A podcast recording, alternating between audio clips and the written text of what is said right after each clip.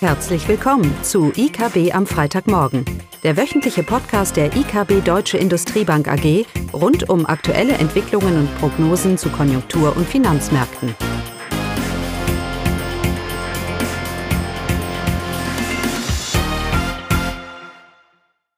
Willkommen zu IKB am Freitagmorgen, heute mit Klaus Bauknecht und Eugenie Wiebe. Ja, die Märkte sind weiterhin getrieben von kurzfristigen Daten und Informationen, also eine reine Achterbahn, was hier stattfindet. Man glaubt ja schon, dass die Corona-Krise abgehakt ist, zumindest mal die Aktienmärkte. Sachen stabilisieren sich, Zahlen sind schlecht, wissen wir alle, ähm, aber die Perspektive ist doch ganz gut. Dann hat die Fed eine etwas andere Meinung und wir haben eine deutliche Kehrtwende in, auf den Aktienmärkten gesehen, auch in der, in der Stimmung. Und im Moment sind wir in diesem Umfeld, wo wir Zahlen für April bekommen. Und die Aprilzahlen sind natürlich die schlechtesten Zahlen. Das da, wo ganz Europa, fast die, fast die ganze Welt vielleicht im Lockdown war. Und dementsprechend sind die Zahlen schlecht. Aber wir haben ja schon Juni jetzt und die Perspektive für eine Erholung ist da. Die Hoffnung ist, ist da und doch die Realität holt uns immer wieder ein durch ent, äh, enttäuschende reale Zahlen, auch wenn die Stimmungsindikatoren vielleicht etwas, etwas sich sich aufhält, auch in der Realwirtschaft. Also darüber wollen wir heute Morgen ein bisschen sprechen und wir fangen vor allem an, wie kann es anders sein, mit der deutschen Industrieproduktion. Genau. Also für Deutschland sind jetzt einige Zahlen äh, für April herausgekommen, unter anderem für die Industrieproduktion. Und wie erwartet äh, fallen natürlich diese Zahlen dramatisch äh, aus. Sie erreichen in April die Tiefswerte und ähm, das haben wir auch erwartet und auch in den letzten Wochen ähm, darüber berichtet. Also die Industrieproduktion ist jetzt im Vormonat um 22 Prozent eingebrochen. Vor allem war die Automobilindustrie sehr stark von den Auswirkungen der Corona-Krise betroffen. Sie ist nämlich um 80 Prozent äh, zurückgegangen. Auch die Auftragslage der Industrie sieht jetzt im April ähm, ja sehr schlecht, sehr schwach aus. Die Aufträge aus dem Ausland sind auch um 22 Prozent gesunken und äh, die Aufträge aus der Eurozone sogar sind um, sogar um 30 Prozent ähm, eingebrochen. Ähm, ja, dementsprechend sind auch für die Einzelhandelsumsätze schlecht aus, sind um 5,3 Prozent zum Vormonat gesunken. Also was wir auch erwartet haben, ja, stellen jetzt die Aprilwerte Negativrekorde äh, ein. Und äh, wir erwarten jedoch, dass für Mai dann bessere Zahlen kommen werden. Das erwarten alle. Und ich glaube, hier ist wichtig, dass man Perspektive behält. Haben wir schon oft thematisiert, zu welchem Maße werden verbessernde Zahlen wirklich eine Erholung in der Wachstumsdynamik zeigen und zu welchem Maße ist es nur eine Korrektur. Natürlich, wenn ich einen Lockdown habe und es dann wieder etwas lockerer, äh, dann kommt die Wirtschaft wieder etwas in Gang und die Zahlen werden besser werden. Allein dadurch schon ist gar kein Thema. Aber die Frage ist halt, wie nachhaltig das, das sein Also der Gedanke, dass ich eine Wirtschaft wieder hochfahre, ich glaube, das können wir definitiv ähm, abhaken. Das ist nicht der Fall. Auch wenn es künstlich war, dieser Lockdown, sage ich jetzt mal, ähm, so wird die, die Lockerung trotzdem nicht diese eine schnelle und bedeutende Erholung in der Wachstumsdynamik mit sich bringen. Ähm, warum glauben wir trotzdem, dass perspektivisch das Bild hier, dass das Glas halb voll ist und nicht halb leer? Schaue ich auf die aktuellen Daten, Eugenia, ist alles halb leer.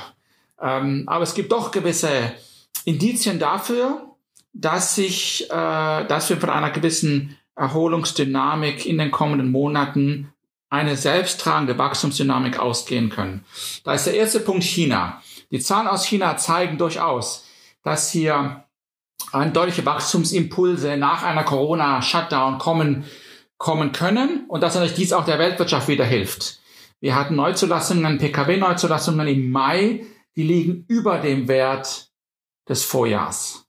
Während im April waren sie auf Vorjahrsniveau, jetzt deutlich darüber. Das heißt, hier sehen wir ganz klar gewisse Aufholeffekte. Der Konsument kommt zurück und auch die Industrieproduktion in China erholt sich weiter. Sie ist noch nicht ganz, aber fast wieder auf auf Vorkrisenniveau. Also es kann funktionieren. Die Wirtschaft kann wieder anlaufen. Natürlich hat China eine hohe Eigen, Eigendynamik, ähm, aber sie schafft auch bedeutende Wachstumsimpulse, die auch wir in Europa, in Deutschland und Rest der Welt auch sicherlich sehen werden und ähnlich erfahren sollten.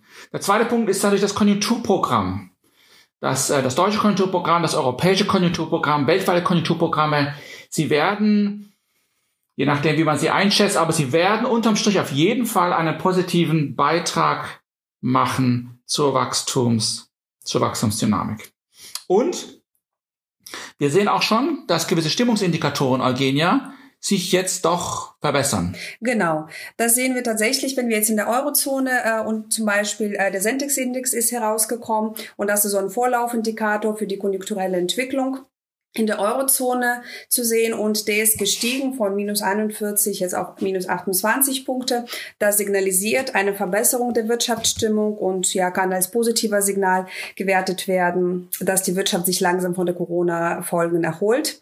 Ähm, zusätzlich auch der PMI-Index für die Eurozone herausgekommen für Mai und auch da sehen wir positive Entwicklungen, der ist von 33 auf 39 Punkte gestiegen. Ja, das bedeutet, dass ähm, der Tiefpunkt äh, in der Industrie zumindest jetzt ähm, überwunden ist. Ähm, man muss natürlich trotzdem äh, sehen, dass äh, 39 Punkte, das ist noch unter der Wachstumsgrenze von 50 Punkten, so dass der Erholungsweg noch lang sein wird. Ja, Corona ist ja weiter mit uns. Das heißt, wir werden weiterhin eine Risikoaversion sehen.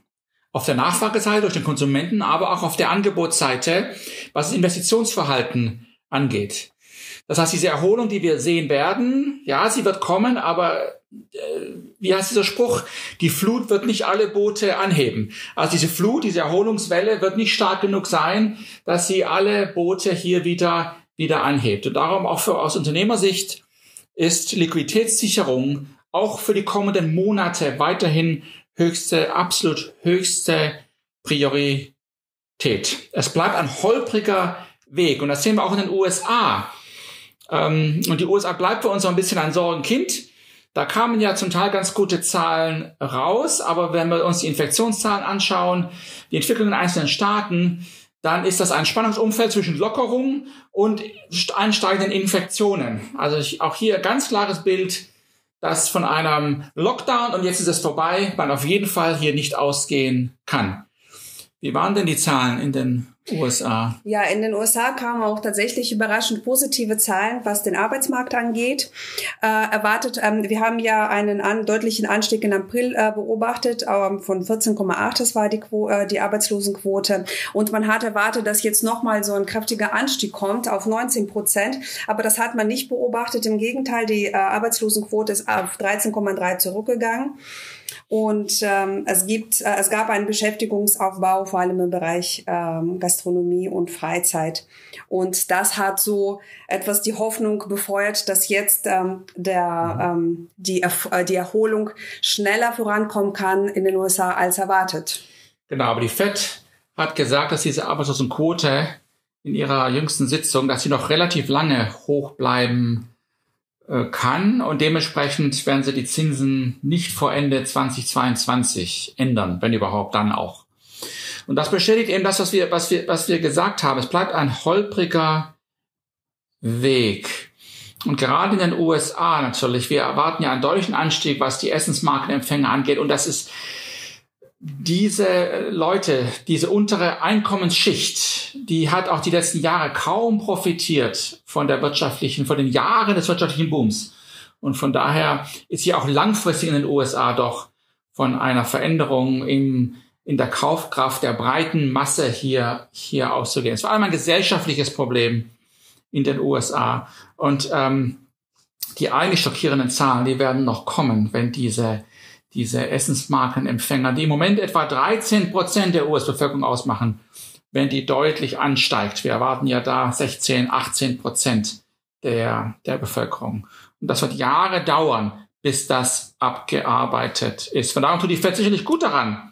Und auch die Fiskalpolitik tut gut daran, weiter hier die Wirtschaft zu unterstützen. Allerdings würde man sich natürlich wünschen, dass die Konjunkturprogramme doch die soziale Komponente in den USA hier ein bisschen berücksichtigen, was sie nicht ganz so stark tun, wie das vielleicht in Europa der Fall ist.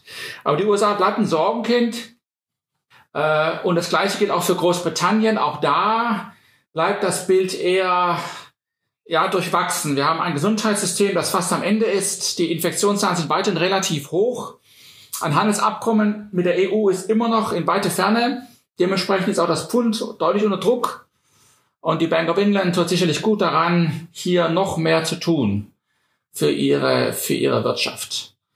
Ähm, und dementsprechend bleibt die Gesamterholung weltweit. Wir haben ja diese Woche auch Exportzahlen bekommen. Eugenia hat es schon erwähnt, wie schlecht sie waren für Deutschland.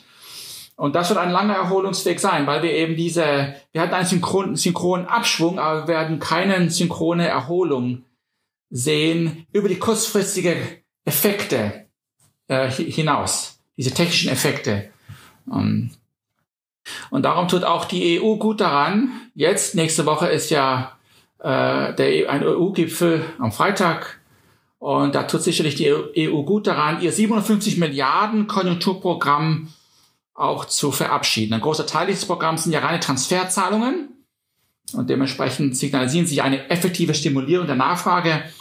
Und das ist absolut notwendig. Und auch Deutschland, die ja erst nicht so für dieses Programm waren, hat ja mit Frankreich ihr eigenes Programm, was hauptsächlich eigentlich nur Kredite waren, scheint es ja jetzt sich etwas für dieses Programm zu öffnen. Es ist bitter notwendig, dass wir Europa perspektivisch diese negative, negativen Sentiment, auch was Investitionsverhalten angeht, dass wir das durchbrechen und Europa wieder auf einen nachhaltigen, dynamischen Wachstumspfad bringen. Denn davon sind wir, trotz aller Aufholeffekte, die wir jetzt sehen werden, auch in den nächsten Monaten, davon sind wir noch weit entfernt. Ja, das war's. Das war's. Schönes Wochenende. Tschüss. Tschüss. Das war das wöchentliche IKB am Freitagmorgen. Sie wollen immer über neue Ausgaben informiert bleiben? Dann direkt den Podcast abonnieren. Oder besuchen Sie uns unter www.ikb-blog.de slash podcast.